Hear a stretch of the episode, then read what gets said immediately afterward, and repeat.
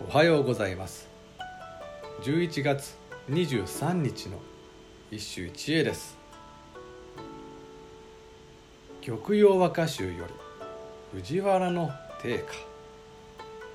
夕づく日向かいの丘の薄もみじ。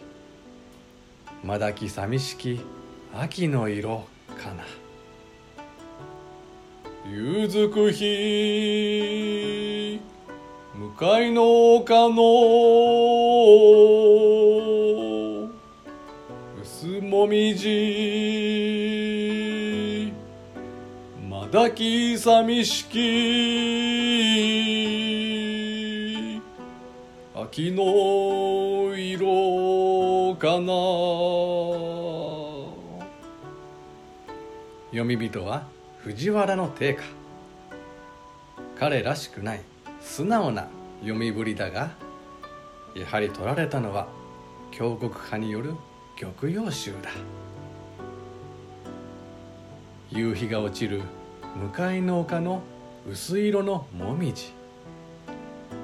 早くも寂しい秋の色だな。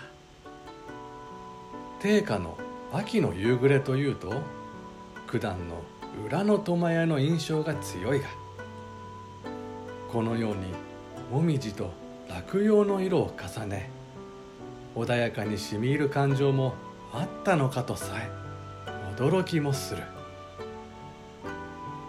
一体彼はこれをいつ読んだのだろう。先の三隻の一首は若干25歳の時の歌であった。今日の歌には寂しさをも達観した包容力がある。以上今日も素晴らしい歌に出会いました。